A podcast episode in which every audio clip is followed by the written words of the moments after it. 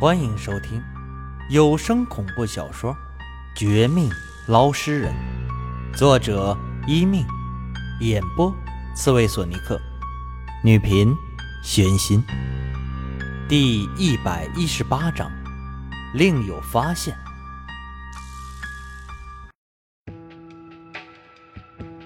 一见到钓鱼人的黑血，我心中激动万分，这就打算直接杀过去，将他救出来。但就是这时候，狗窝之外的一些人声，却让我不得不止了脚步。趁他们没有注意的时候，迈步离开这个狗窝，小心翼翼靠了过去，一边拿出手机。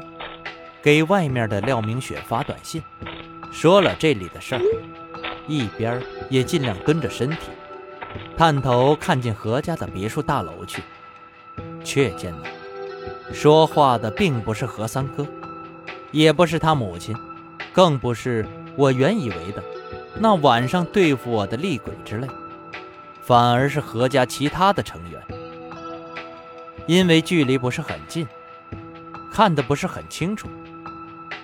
大概能知道是个女的，身高一米七五左右，体重十分肥胖，一人赛过两头猪，满脸油腻，偏偏喜欢浓妆艳抹，跟个鬼似的，说话嗓门很大，动不动就骂人，动不动就发飙，一副十足的高高在上的姿态。又听何家保镖。对他的尊称，以及这女人自负的说话腔调，我立时想起来一个人，那不是别人，正是何三哥五个兄弟姐妹中脾气最暴躁、名声最臭的一个，也是何三哥的大姐何淑女。之所以就是她，是有三方面的理由，其一。何三哥虽然是富豪，但为人一直比较亲和。他推着他母亲到河边散步时，被某些小报偷拍，也不经意传出一些有关他兄弟姐妹的事情。我和其他人一样，没事做的时候，总爱八卦一下。富豪的生活，咱们过不起，但能八卦一二，也是挺好的。偶尔就听说过，何家众多兄弟姐妹中，各有各的脾气，有几个比较恶劣，但这个何淑女最令人讨厌。她不只是脾气暴躁、名声臭，还十分不孝顺。明明早就得了一笔巨款，还嫁给江城另外一个土豪，却还喜欢回来。找他弟弟何三哥要钱，不是真的为了钱，只是气不过她弟弟比她老公本事大而已。何淑女的这个为人太对不起她的名字，这种做法比外人还外人。我们这些普通人听说后，对她很不屑。最可恶的是，何三哥一旦不给。他就借机欺负何老夫人，然后污蔑何三哥下的手，还故意拍照片给小报，打算爆料，毁了何三哥的事业，吓得孝子何三哥不得不纵容他。一来二去，整个何家上下都怕了这女的，她俨然成了一尊女霸，还是最肥婆的那种。好在。据说何淑女一年只来两三次，一次春节，一次何老夫人生日，一次就是重阳节，其他时候不太爱来的。但没想到的是，今晚上不是三节之一，她居然又来了。这女的又吃错药了，又想闹事儿。我盯着别墅一楼里何淑女虎背熊腰的背影，怒喝保镖的架势，心里头不由得嘀咕起来：难不成钓鱼人前辈就是被他暗算？不对，不对呀！刚才河边明明有厉鬼的阴气鬼气，为什么一进这房子什么都没了？这女的似乎和钓鱼人前辈的事儿没有关系，可能只是为了钱，为了闹事儿而已。还是趁他们不注意，去何三哥的书房看看。等他们走了，再去地下室瞧瞧。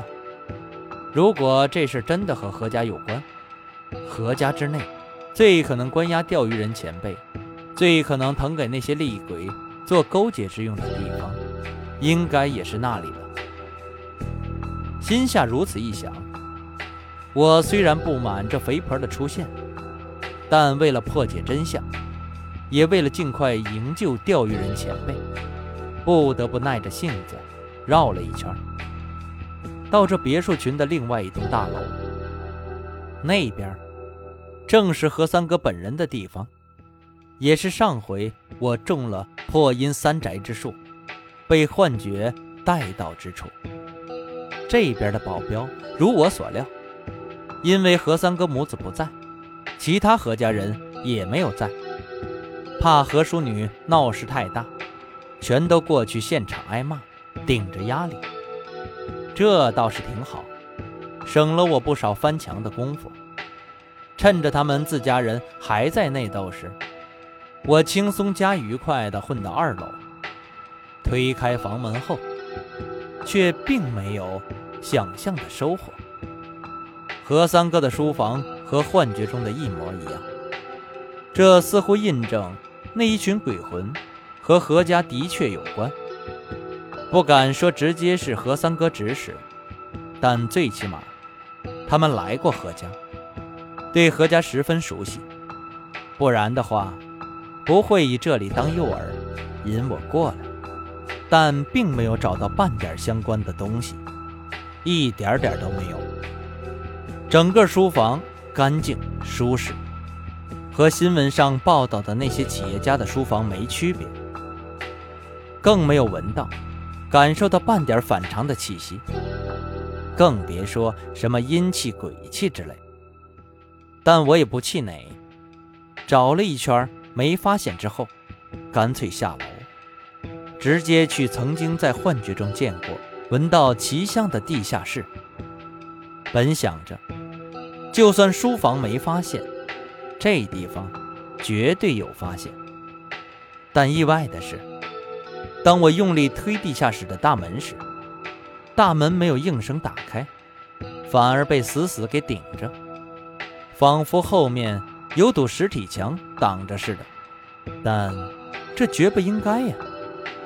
不死心的我，干脆用力将半个大门轻轻摇晃下来，再次看过去，却又被当场惊住。